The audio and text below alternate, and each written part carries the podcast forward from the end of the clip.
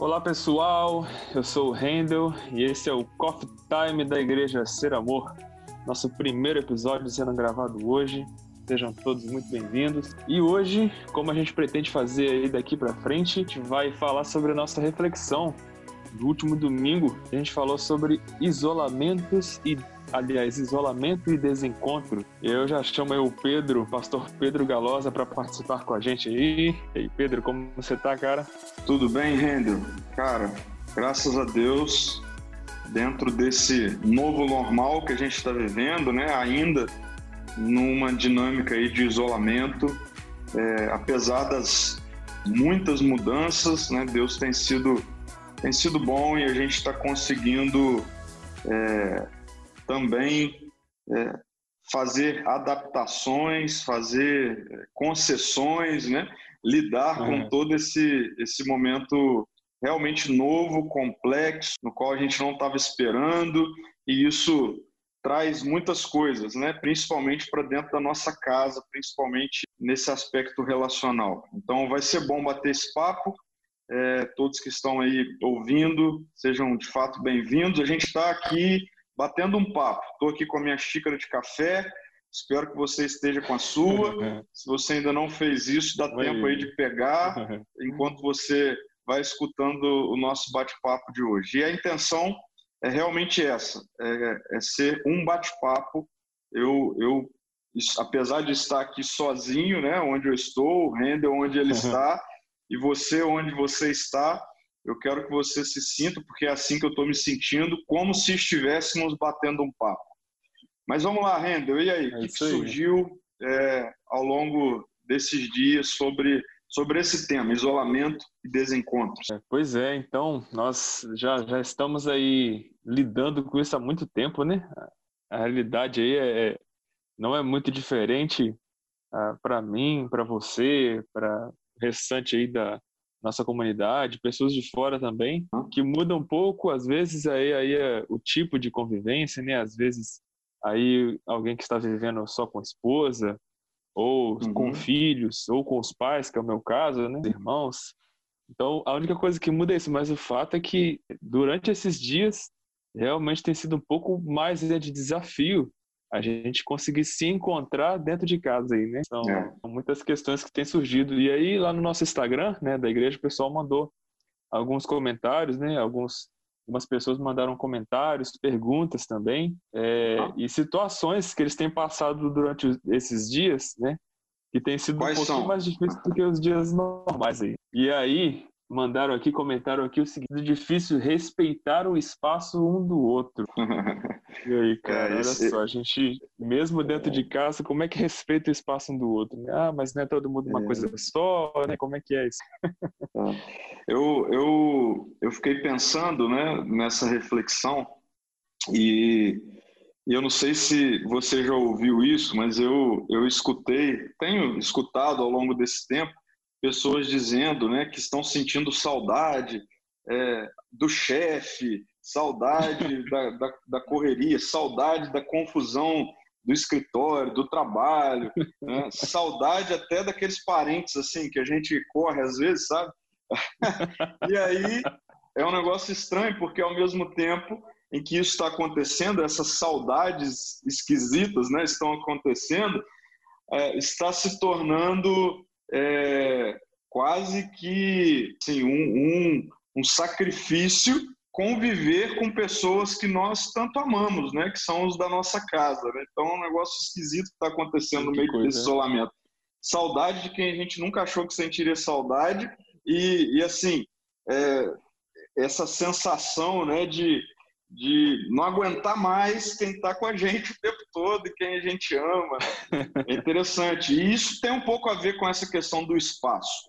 Por que, que é, a gente às vezes sente mesmo, né, brincando aqui, mas isso é verdade, saudade de quem é, a gente, na verdade, reclamava de estar tá cansado, né, muitas vezes. E, e não é o mesmo com a gente agora vivendo no contexto que a gente está vivendo. Porque fora do nosso ambiente, dentro de um cotidiano, essa coisa dos espaços, eles são mais demarcados, né? Então, no meu trabalho, né, aquelas pessoas que trabalham no escritório, trabalham numa empresa, enfim, é, o espaço é mais demarcado. Tem a, tem a minha sala, né? Tem a sala do, do chefe, tem a sala dos funcionários, tem a sala dos colegas de trabalho, né? E na nossa casa tudo é de todos. Dentro de casa, é, apesar de é, apesar de sim, tem o meu quarto, tem o quarto do irmão, tem o quarto dos pais, tem o quarto dos filhos, mas a casa é meio que um ambiente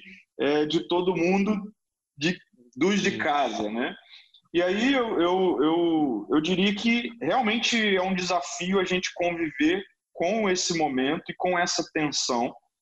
E é simples, a gente precisa sim entender que a casa também ela tem os espaços, é, eu diria, singulares, né? E a gente precisa aprender a respeitar isso mesmo, fazer acordos. É, primeira coisa, ser sincero um com o outro, abrir as demandas, sim. né? E criar esses acordos. Eu, eu não vejo muito um padrão aqui e nem quero trazer isso, mas eu acho que o princípio seria esse: a gente ter um diálogo e, e estabelecer acordos né, onde haja esse respeito de uma forma positiva né, e, e construtiva Sim. ao invés de destrutiva. Eu acho que é um pouco por aí. e aí, que mais é. que mais surgiu aí de dificuldade pois nesse é. tempo? É, é, é, importante, né, a questão, tocou num, num ponto aqui que realmente é, é, é complicado, né, assim, eu, eu digo que aqui em casa comigo, às vezes eu tenho que entrar dentro do quarto para estudar, porque né, a gente precisa de um silêncio ali para estudar. E às vezes vem a mãe, vem o irmão, quer conversar alguma coisa, quer trocar uma ideia, quer fazer isso e tal. É, e aí a gente fica naquela, poxa, eu deixo, né? Ignoro, ou peço licença, ou, né? Fica aquela.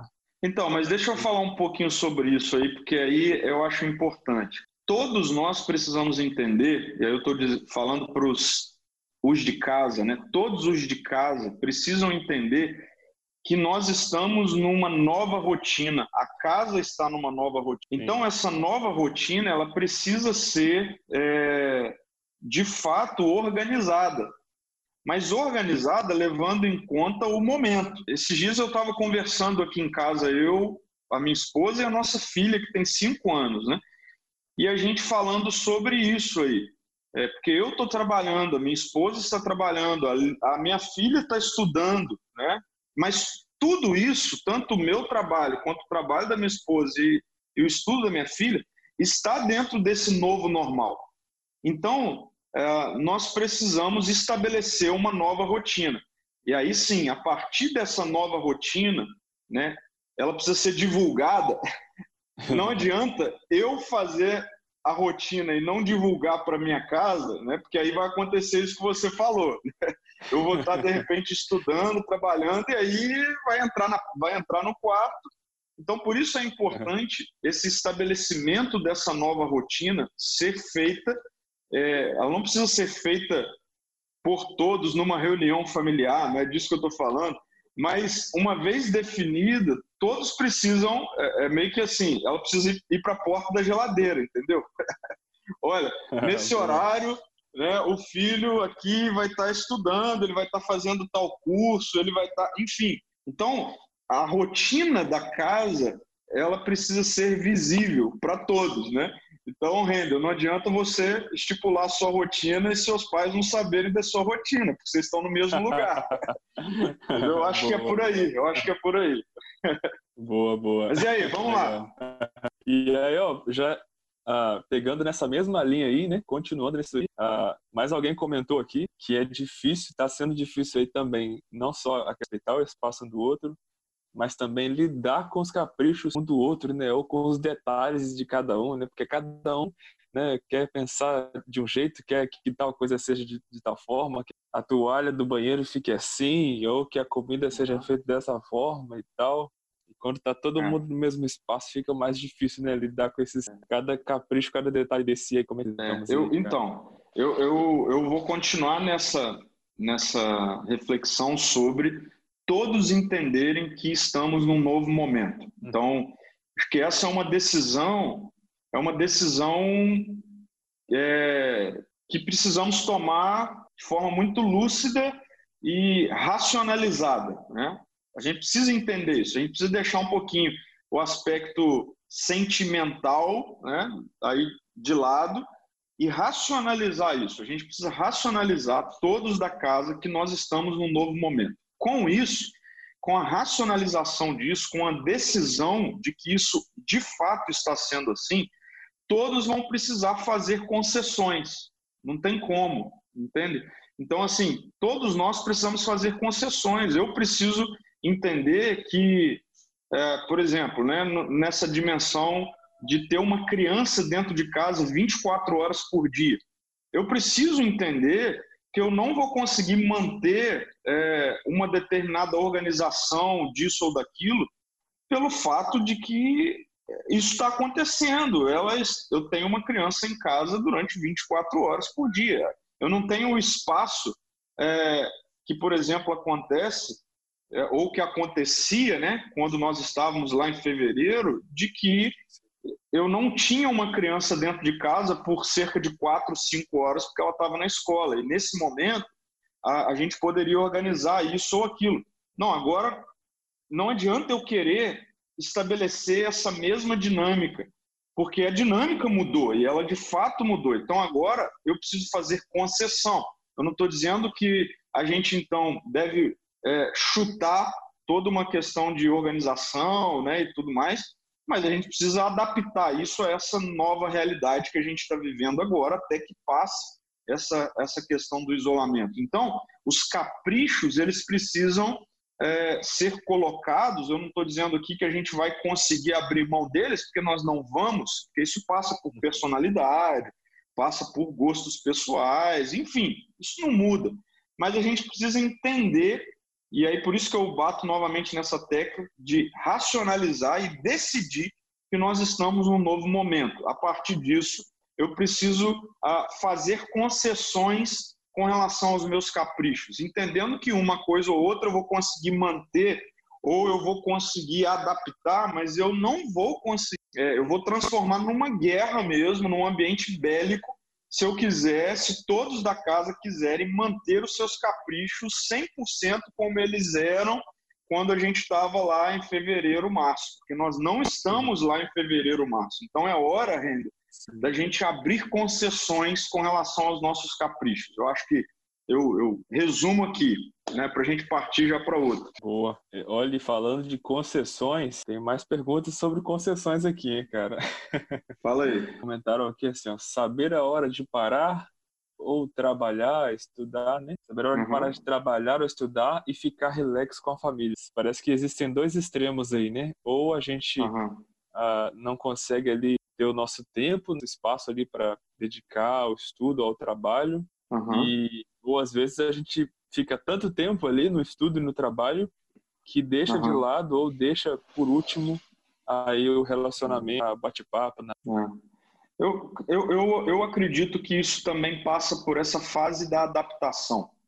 Né? Eu, eu tenho analisado que ao longo desses 90 dias, é, dessa nova rotina, nós temos passado por algumas fases. Eu acredito que a primeira fase foi a fase da novidade, a fase da novidade, a fase é, onde todos estavam dentro de casa, a rotina completamente alterada, e, e, e, é a fase da adaptação mesmo a essa nova realidade. Nessa fase, nós tivemos, por exemplo, o boom do mundo online. Nós tivemos aí, é, de fato, o, o o start né, dessa vida 100% online. Nós já somos uma era online, uma sociedade online, mas agora nós estamos tendo que lidar com a vida acontecendo de forma 100% online. Né? Então, esse, essa primeira fase passou pelo boom do mundo online. E aí, com isso, misturado à ansiedade, misturado a medo, misturado, enfim, a, a tensões né, do momento, a complexidade do momento, a gente, nessa fase, todo mundo é, parece que quis sugar completamente o mundo online. Né? A, gente, a gente quase que quis assim, deixa eu entrar dentro do computador, né? deixa eu entrar dentro do celular, deixa eu entrar dentro Aqui. da TV.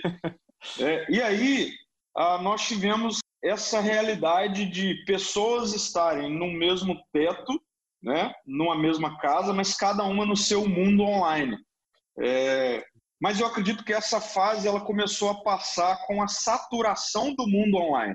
É, então a gente começou a ficar saturado.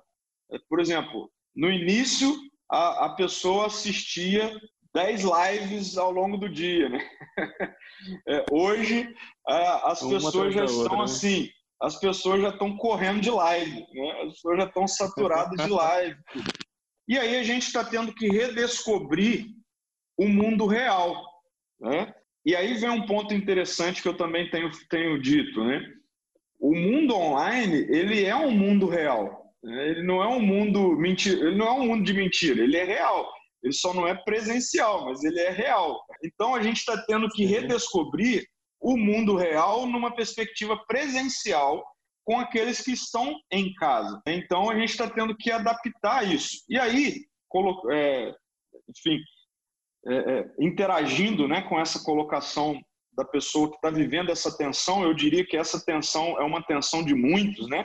Saber equilibrar essa coisa do, do trabalhar, do estudar, do ter momento mais relax, né? Momento de lazer, estando no mesmo lugar, espaço, né? Que é a casa, é, isso uhum. também vai passar pela rotina. É, ou, pela, ou pela adequação da rotina, ou organização da rotina. Se a gente não fizer isso, nós seremos consumidos é, e a gente vai permitir que a nossa ansiedade é, estabeleça qual é a nossa rotina. Ter rotina estabelecida pela ansiedade é um perigo, porque aí no final das contas a sensação vai ser de esgotamento, porque a gente se envolveu com várias coisas, mas ao mesmo tempo de também frustração, porque apesar da gente ter se envolvido com várias coisas, nós vamos estar frustrados porque a gente não conseguiu assimilar quase nada dessa multidão de coisa que a gente se envolveu. Né?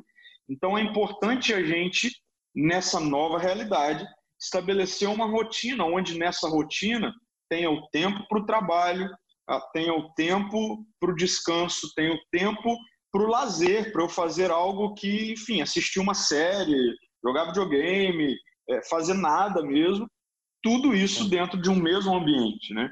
Então, sair dessa realidade de sensação de estar tá fazendo um monte de coisa, mas ao mesmo tempo não estar tá fazendo nada, passa por organização de uma agenda, né, para o nosso dia. Então, por exemplo, aqui em casa, é, todos nós vivemos também essa fase do tá fazendo um monte de coisa, mas chegou um momento que a gente precisou parar e falar, bom, vamos estabelecer uma rotina. Né? Então, nessa rotina, é, eu tenho, por exemplo, o meu momento com a minha filha, onde nesse meu momento com minha filha, a minha esposa ela está trabalhando ou estudando. Né? Depois, a gente tem um momento juntos, onde nós três queremos aproveitar também um momento junto. Na maioria das vezes é entre é, é são, é um momento de refeição, né, que a gente organizou tal. Então, isso traz essa sensação e, e até mesmo nos libera da culpa de, num determinado momento, fazer assim: agora a gente vai assistir uma série, agora a gente não vai pensar em produzir, agora a gente não vai se preocupar em trabalhar. É, então, passa por aí, passa também pela organização de uma, de uma agenda. É, acho que a, tem uma impressão que a nossa, a nossa cultura é, parece que só quer viver no 8 ou 80, né? Então, Isso, assim, exato. Ou, ou é muito ócio, ou é muito é. trabalho até se desgastar, até o último, até a última gota de sangue. É, é. E, mas, essa, mas eu essa dificuldade de encontrar o equilíbrio. Né? Exato. Essa... Mas eu eu me peguei, cara, compartilhando um pouco até sobre mim mesmo nesse tempo. No, na primeira fase, Render, eu me peguei esgotado. Chegou um ponto que eu falei, estou esgotado. O que está acontecendo? E aí eu parei para refletir e eu percebi que ah, o medo do novo, que é algo normal de todo ser humano, o medo do novo, ele me fez acelerar algumas coisas ou me envolver com algumas coisas que não necessariamente eu precisava me envolver. Né? Eu, eu, eu, eu fiquei, por exemplo, com, com vários receios de como é que vai ser é, quando passar ou, ou enquanto a gente vive esse momento. E aí, consumido pelo medo, eu comecei a viver e a estabelecer uma agenda e uma rotina de trabalho que eu parei e percebi que ela estava sendo conduzida pelo medo. Né? E aí isso é um perigo, porque aí a gente vai entrar nessa, nessa nisso que você colocou de, é, bom, então deixa eu produzir, deixa eu fazer, porque se eu não produzir, se eu não fizer, é, o mundo vai me, né, vai me consumir, isso aí vai me, vai me derrubar, enfim, não vou sobreviver em meio a isso. Né? E aí, cara, isso foi um perigo. Assim, graças a Deus, eu rapidamente eu percebi isso. Eu falei, não, eu não vivo pelo medo, né? Eu vivo pela fé em Jesus. Né? Então, quem me conduz, quem, quem é o provedor da minha vida, da minha casa, do que eu faço, é Jesus. Né? Então, eu posso sim ter uma nova rotina, mas não uma nova rotina baseada no medo, na ansiedade, né? no desespero, que aí faz com que muitas pessoas estejam mais esgotadas nesse tempo do que quando vivia uma rotina de trânsito, de correria, né, e etc. A gente começa a perceber aí, dentro disso que você falou, né, sobre é, é, viver dentro do medo ou, ou viver como se o medo fosse controlar a gente, a ansiedade, né? É, uhum. um, alguns outros comentários foram é, com o estresse do trabalho com o estresse de casa. Isso envolve uhum. aqui, comentaram, dividir as tarefas de casa, né? Porque é, ao mesmo tempo uhum. que a gente uhum. tem aquele ter o nosso tempo de, não, nesse tempo aqui eu vou estudar, vou fazer meu trabalho, vou fazer ligações, ou seja o que for, mas uhum. nesse outro tempo aqui eu tenho que lavar as vasilhas, tenho que, uh, enfim, arrumar o meu quarto ou meu escritório, uhum. e aí tá o estresse que antes era no trânsito ou era com o chefe, agora tá ali dentro do seu escritório, é. dentro do seu quarto. É. A grande questão é que na rotina que vivíamos, né, a gente saía dos ambientes e deixava a coisa para outro dia. E agora não dá para fazer isso. Eu até falei no domingo né, que a louça suja, que antes é, ela ficava ali, a gente deixava ela para outro dia, e a gente resolvia o problema da louça suja quando a gente voltava da rua, né? voltava do trabalho. Uhum. Agora, a louça suja está ali olhando para a gente 24 horas. Né? ela vira um monstro.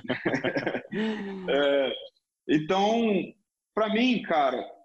E não para de crescer, insist... né? É, e não para de crescer, exato. Eu vou insistir na, é, em encararmos a nova realidade e sermos proativos. Deixa eu inserir agora essa palavra na nossa conversa, né? Proatividade. Nós não podemos viver uma dinâmica e uma rotina reativa nesse momento.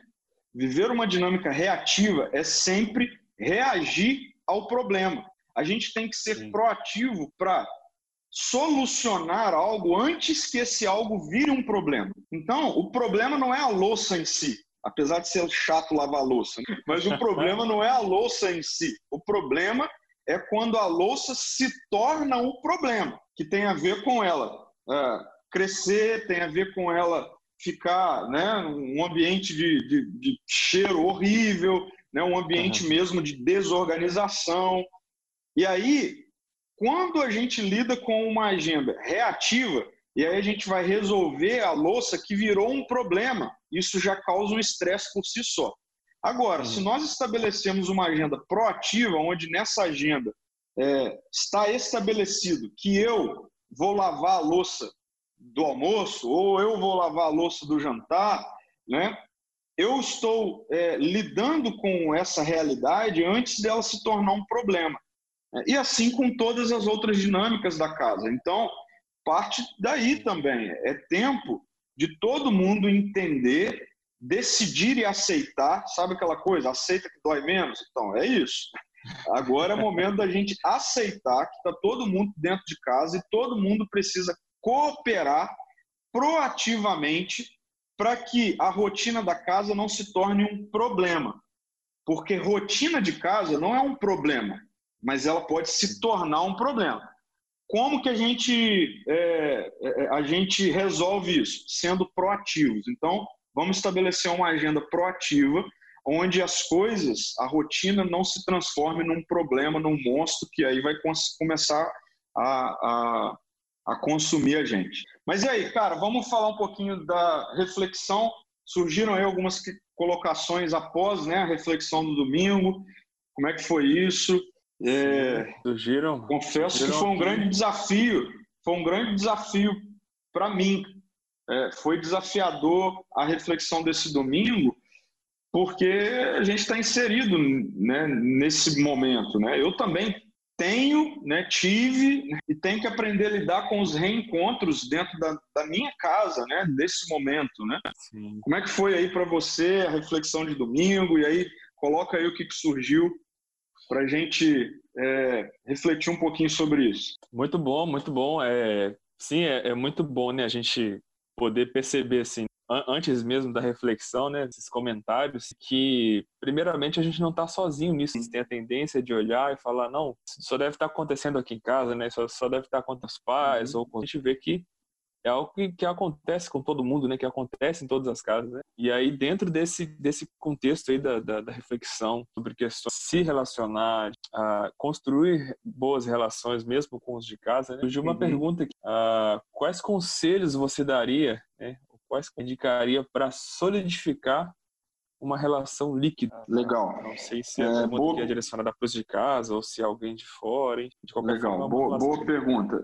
Antes, contextualizando aí quem está ouvindo a gente, se você está ouvindo a gente e ainda não assistiu ou ouviu a reflexão de domingo, é só procurar aí no nosso, é, nas nossas plataformas né, de podcast e também no YouTube, você vai encontrar. Digita lá isolamento e desencontros que vai aparecer.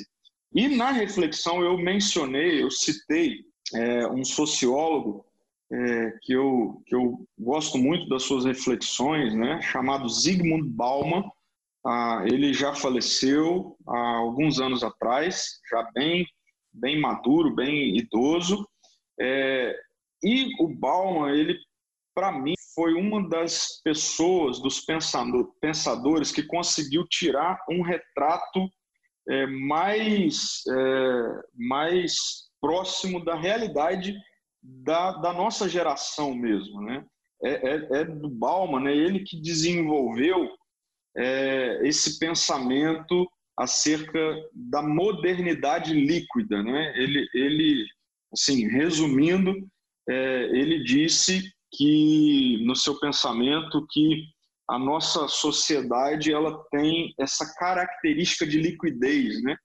E, e, o líquido ele ele ele tem várias, a gente pode refletir várias coisas sobre o líquido, né? Ele escorre em qualquer ambiente, ele ele passa de um ambiente para o outro de forma muito fácil, ele se adapta a qualquer realidade de forma muito fácil, tal.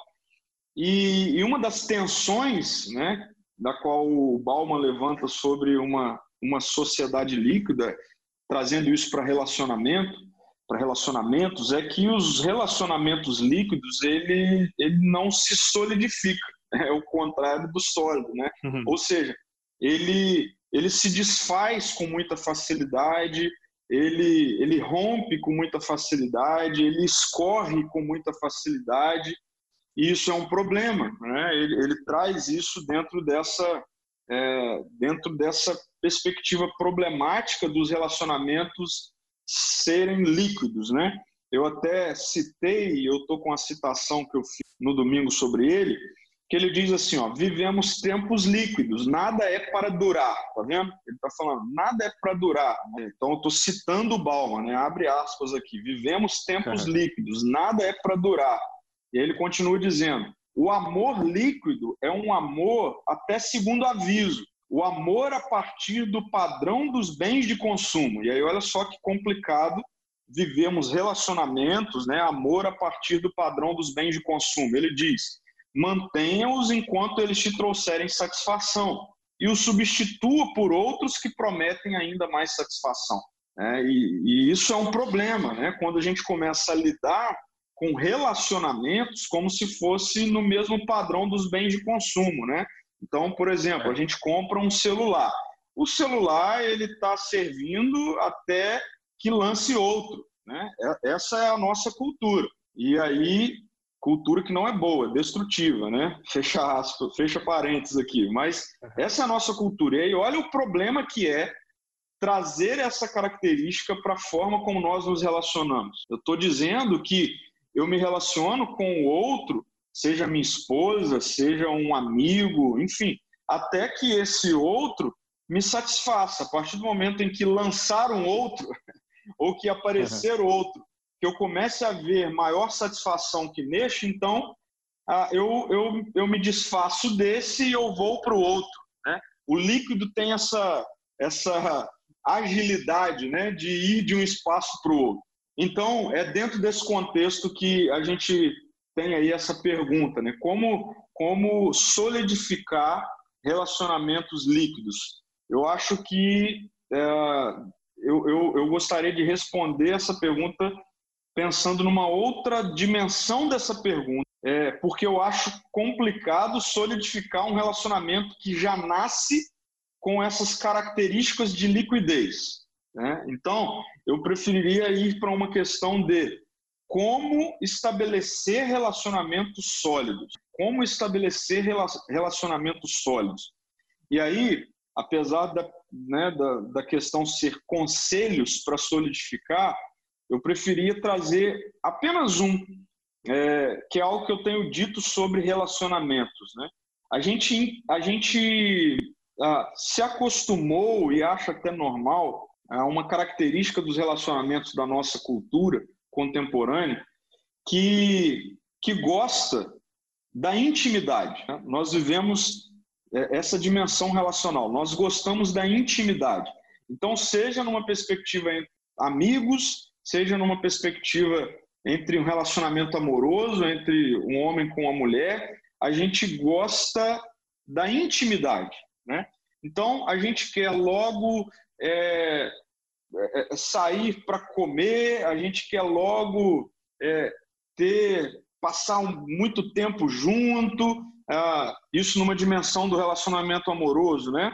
Ah, o casal ele quer logo ter relacionamento sexual, tudo isso que envolve intimidade. E para mim, essa é uma característica de relacionamentos líquidos, ou eu diria, uma primeira uh, um primeiro passo para estabelecer relacionamentos líquidos é você é, querer, em primeiro lugar, a intimidade. E qual é o contrário disso? Para mim, aqui está uh, um bom conselho para a gente estabelecer relacionamentos sólidos. Antes de querer ou de dar intimidade, estabeleça compromisso. Estabeleça compromisso. Eu tenho dito isso.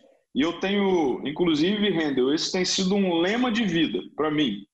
É, antes de intimidade, eu quero tanto estabelecer com o outro, quanto que o outro estabeleça comigo compromisso. E isso tem tudo a ver com a sabedoria bíblica, inclusive. Na sabedoria bíblica, nós encontramos um Deus que o tempo todo ah, se relaciona com a criatura criada, né, com a humanidade, numa dimensão de compromisso, de aliança. Então, por que que Deus ele ele não muda? Tá me ouvindo aí? Parece que deu alguma coisa aqui no, no nosso áudio, né? Ouviu? Deu um bugzinho. É, mas, mas voltou. É, é, então, por que que Deus ele não muda? Por que que a gente tem essa realidade tão profunda e maravilhosa de um Deus que não muda? É, é porque ele é um Deus de compromisso também, porque ele é um Deus de aliança, um Deus de pactos, né? E isso. por isso Deus tem uma relação sólida com, com seus filhos, até mesmo na perspectiva da Trindade, relação, o relacionamento é sólido, porque a intimidade ela, ela é maravilhosa, ela é real, precisa ser buscada, mas ela não pode vir antes do estabelecimento de compromissos, trazendo isso para a nossa vida, para a nossa dinâmica de vida. Eu, eu quero ter amigos, né? mas eu, antes de estabelecer uma relação de intimidade, eu quero ah, saber que a gente está construindo uma relação baseada em compromissos, ou seja, uma relação que, que ela não vai se desfazer na, no primeiro desentendimento. Ela não vai se desfazer na primeira vez que um discordar do outro, né? Ah, mas não, nós temos um compromisso um com o outro, nós temos uma aliança, um pacto um com o outro.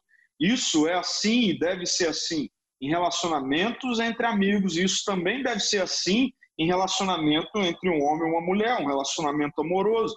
Por que, que muitos casamentos são líquidos, se desfazem facilmente em primeiro desentendimento? Porque ah, muitos casais negligenciam o estabelecimento de compromisso, de aliança. Né? Por que, que eu vejo a Bíblia trazendo essa realidade da sexualidade ser algo a ser desfrutado num ambiente de compromisso? Né? Porque a sexualidade tem a ver com um alto nível de intimidade que precisa vir a partir de um alto nível de compromisso, que é o casamento, né? que é o estabelecimento da aliança.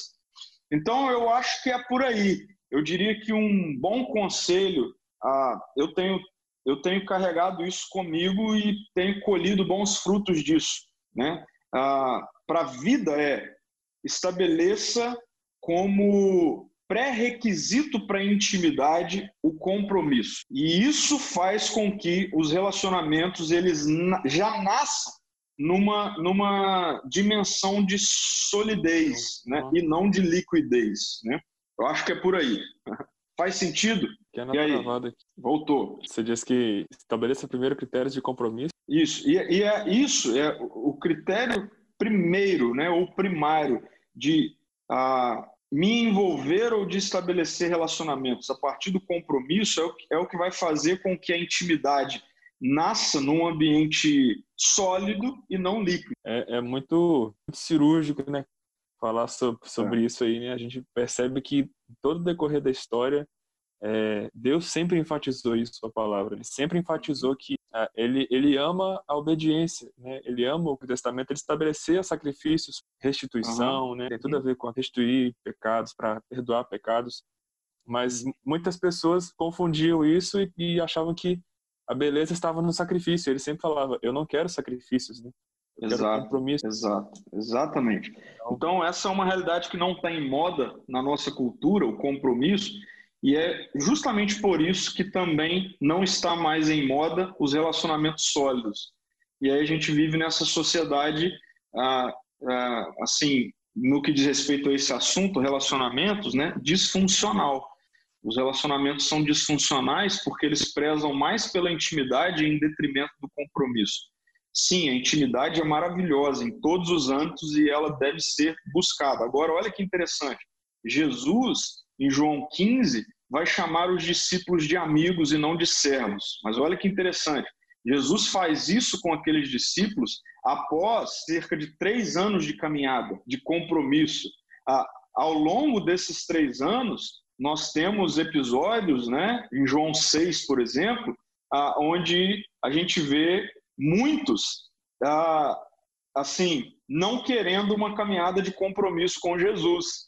Né? E aí é, a gente tem lá aquele, aquele versículo dizendo que daquele momento em diante, muitos dos seus discípulos deixaram de o seguir.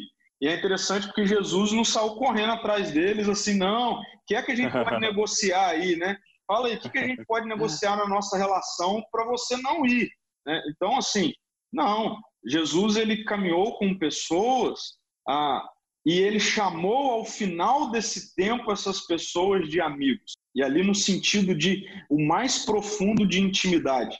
Isso fala muita coisa para gente, isso deve falar muita coisa para gente, né? É, Jesus diz: Eu já não chamo mais de servos, mas de amigos. Então, foram pessoas que estabeleceram um relacionamento de compromisso ali com Jesus ao longo desses três anos, né? Ali do discipulado. Então, isso precisa ser um, um novo paradigma para a gente dos nossos relacionamentos. Mas vamos lá, continua aí, Sim, a gente cara. já vai até caminhando para o final. Meu café já está acabando aqui. Já está esfriando. Eu quero, né? é, eu quero, ó, eu quero manter essa regra aqui do nosso podcast. É, ele dura enquanto o café dura, hein? Assim que o café acaba, acaba o podcast. Né? Mas e vai ser o café da xícara ou da garrafa, hein? Da garrafa. Ah, eu, tenho, eu tenho a minha garrafinha aqui, eu vou, eu vou enchendo, mas ela é uma garrafa pequena. Boa. Comentaram o seguinte aqui, Pedro: olha, ah, muito bom nos lembrar e incentivar a dizer e praticar o eu que está escrito. Ah, inclusive, foi uma frase né, que a gente postou lá no nosso Instagram. Hum. E você mesmo disse: não deixe o isolamento te afastar afetivamente está perto, que está muito ligado a esse comentário, né? A Legal. A gente vai praticar o eu te. Legal. É, muito bom é, atrelar e, na verdade, assim, deixar junto essa coisa do, do dizer o eu te amo e do praticar o eu te amo, né? E isso é importante, isso é um ponto importante. Quando eu mencionei essa frase, não deixe o isolamento te afastar afetivamente de quem está perto, porque é isso que infelizmente tem acontecido, né? A gente já tem aí várias pesquisas saindo mostrando que esse tempo do isolamento, por conta dos reencontros né, no dia a dia, ah, levaram e tem levado muitos relacionamentos ao rompimento. É, então, esse afastamento afetivo de quem está perto tem levado muitas pessoas ao, ao rompimento. E, e, e não, isso não deve ser uma regra, né? é possível isso ser diferente. E aí entra a importância do praticar o amor, né? praticar o amor. Eu preciso falar um pouquinho disso dentro até de uma perspectiva ah, um pouco filosófica aqui de amor, né? que ah, na cultura contemporânea é, eleva o amor a uma dimensão meramente sentimental. Ou seja, eu sinto, então eu faço. Ah, eu sinto o afeto, eu sinto a vontade uh, de fazer algo pelo, pela minha esposa, pelos meus filhos. Ah, eu sinto a vontade, eu estou bem, então eu vou fazer. É, e aí a gente começou a se acostumar com a ideia do amor ele ser uh, elevado a essa dimensão, sentimento que uma vez sentido me leva a ações é, baseadas nesse sentimento, né? Mas, mais uma vez, vindo agora para a dimensão bíblica do amor, o amor ele é muito mais uma ação e uma decisão do que um sentimento. Ah, na verdade, a Bíblia vai dizer que o sentimento, né, e a Bíblia usa ali a linguagem do coração, ele é enganoso. Então, se eu permito que o meu coração ou o meu sentimento diga o quando e como eu estou amando, é, numa perspectiva da sabedoria bíblica, eu estou correndo um sério risco. Porque pode é. ser que aquilo que eu estou sentindo é, seja engano, né? não seja algo, algo verdadeiro, é, não seja algo bom, e pelo contrário, seja algo que vai me levar à destruição. E eu acho até que é daí que vem muitos rompimentos do nosso tempo. Então, ah, quando eu falo de não se afastar afetivamente de quem está perto, eu quero fazer você pensar no amor como uma decisão de amar. Deixa eu tornar isso prático. É, e isso talvez possa te chocar, chocar você aí, Render, e quem está me ouvindo, né? Ah, vou, vou, trazer isso para a realidade do casamento, da relação entre o marido e a mulher. É, eu, eu, numa dimensão de amor sentimental, eu não amo a minha esposa todo dia. numa dimensão de amor sentimental, tem dias que eu e a minha esposa estamos sentindo um pelo outro, assim, vontade de uh, esganar um ou outro, sabe? Assim, ai, verdade, meu Deus, você deixou de novo a meia suja fora do lugar, né? Isso, isso é, vem muito da minha esposa para comigo, né? Nesse tempo a gente, como a gente não está usando meia, a meia não é mais um problema, né? Mas assim, o copo fora do lugar e tudo mais, tal. Qual é o sentimento que ela está tendo nesse momento? Em que algo acontece não, não é algo que ela gostaria que acontecesse ou que eu fizesse. O sentimento, o sentimento é um sentimento de raiva, frustração né, e etc. Às vezes, é, ela faz algo, fala algo que ah, o meu sentimento ele vai ser um sentimento que não é um sentimento de, de? De, de carinho, um sentimento. Não, vai ser um sentimento, o sentimento de indignação, de frustração e tudo mais.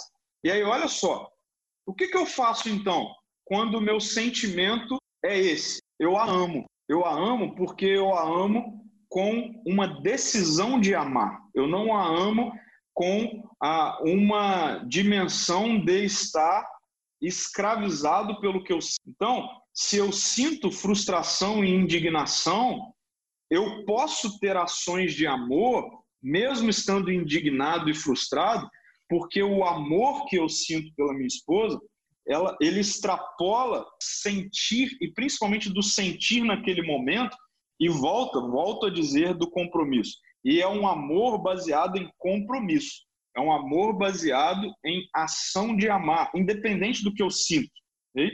Então, é, é, eu acredito que amar desse jeito nos levará aí ao tema né, da reflexão de domingo e o grande paradoxo de reencontros. Fazer do isolamento uma temporada de reencontros. Eu acredito que se dentro das nossas casas, no relacionamento entre o marido e a mulher, relacionamento entre pais e filhos, filhos e pais, irmão com irmãos. É, se nós estabelecermos que nós temos um compromisso de amar um ao outro, e isso envolve de servir um ao outro, isso envolve de querer o bem do outro não apenas o meu próprio bem. Isso é amor. Então, sim, em alguns momentos eu vou falar o eu te amo, mas em muitos momentos eu vou agir com o eu te amo. O falar o eu te amo, ele realmente ele não aparece em todos os momentos. No momento de uma discussão, no, no, momento de uma indignação, não faz sentido. Né? Ah, eu te amo, Sim. ele não vai aparecer. Mas eu vou agir com o eu te amo. E aí, em momentos sim de afeto, em momentos sim, ah, é bom dar essa palavra, né, um para o outro, né? Eu te amo, sim. eu amo a sua vida, enfim. Mas eu acredito que é por aí. Eu queria até pegar esse gancho, Rendel, e trazer aqui a reflexão da empatia, e já para a gente caminhar para o finalzinho da nossa conversa aqui. Eu citei no domingo é, que empatia, num senso comum, né, e de forma muito resumida, muitas vezes é tida como o sentir o que o outro está sentindo. Tá vendo como a nossa cultura ela, ela é escrava do então assim o sentir Sim. o que o outro sente. Sempre é Primeiro que eu acho também. isso algo extremamente abstrato. Né? Eu acho isso muito abstrato, porque é muito, existe toda uma complexidade é, científica por trás do sentimento de cada pessoa. Isso é algo muito singular, né? Entre uma pessoa e outra. Isso passa por personalidade, isso passa por uma série de questões complexas da construção né, da identidade de uma pessoa para outra. Então, sentir o que o outro está sentindo é algo muito abstrato. Né? Eu diria utópico. Então, eu até usei o exemplo de ah, estar com alguém que acaba de perder um ente querido e aquela pessoa está chorando e eu choro literalmente com aquela pessoa. Isso deve acontecer. Na verdade, o não acontecer isso, né, a pessoa ser fria ao que está acontecendo à sua volta, inclusive é uma característica da psicopatia. Né? uma, uma pessoa que ela é completamente gelada, independente do que está acontecendo à sua volta. Então, sim, nós podemos e devemos chorar com alguém que está ali sofrendo a perda de um ente querido. Mas isso não significa dizer que eu estou sentindo toda a profundidade e a complexidade do que aquela pessoa está sentindo. Entendeu isso? Faz sentido isso para você?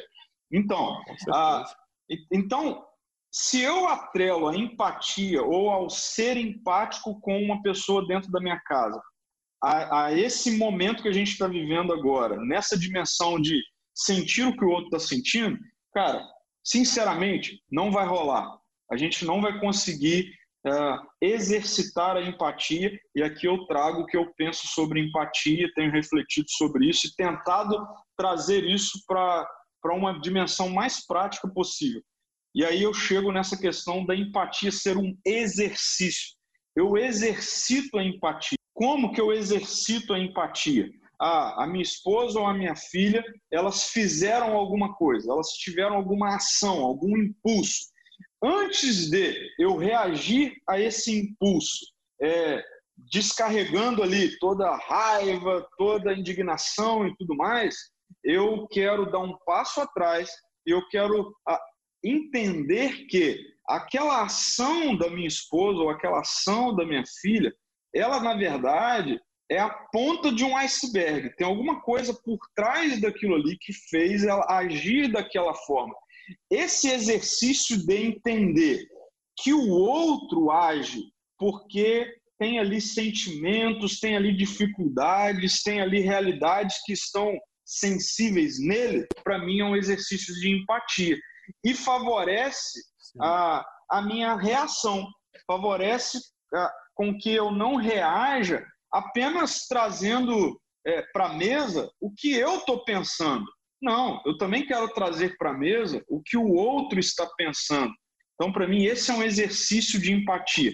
Mais do que sentir a dor do outro, colocar o outro como também sendo alguém que tem as suas dificuldades e, antes de reagir, procurar entender o que é que está por trás daquilo que o outro está falando ou fazendo naquele momento. Né? Acho que isso tudo nos ajuda a vivermos um ambiente de amor, né? um amor real, prático. Que aí eu acredito, nós teremos uma temporada de reencontros. Né? Afinal, certeza, o que Jesus fez por nós ah, foi um exercício de empatia. Né? Deus, ele, ele, ele envia o próprio Filho, ah, o Deus encarnado, para viver o que o ser humano vive.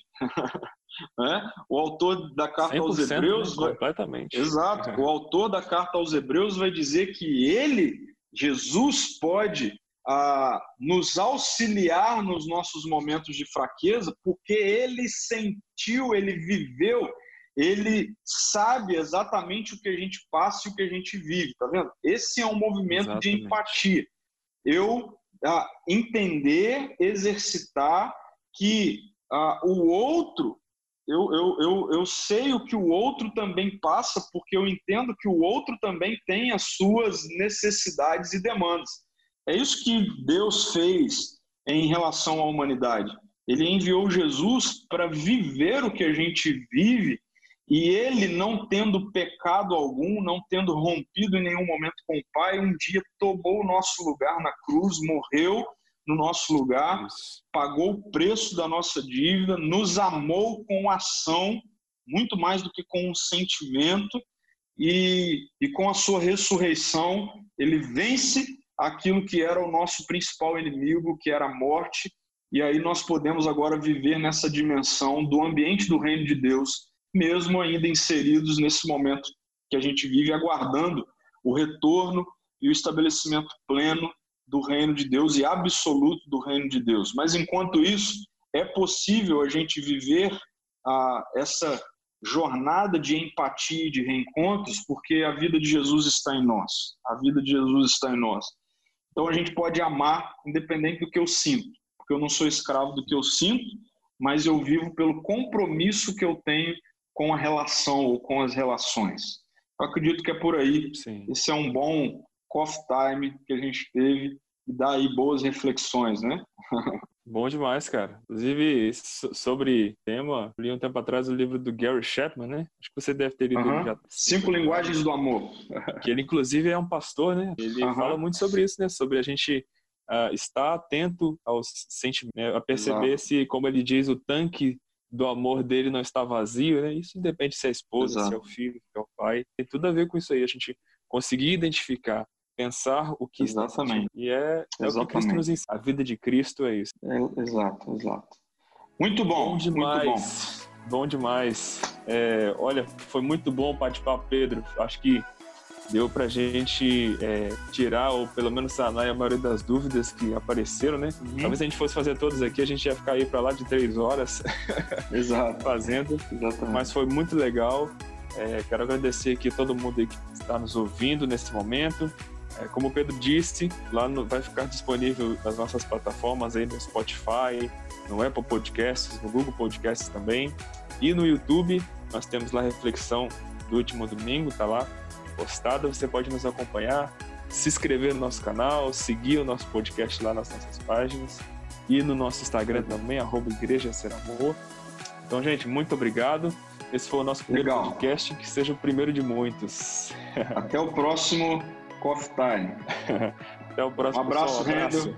Um abraço para todo mundo. Pedro. Fiquem com Deus. Valeu.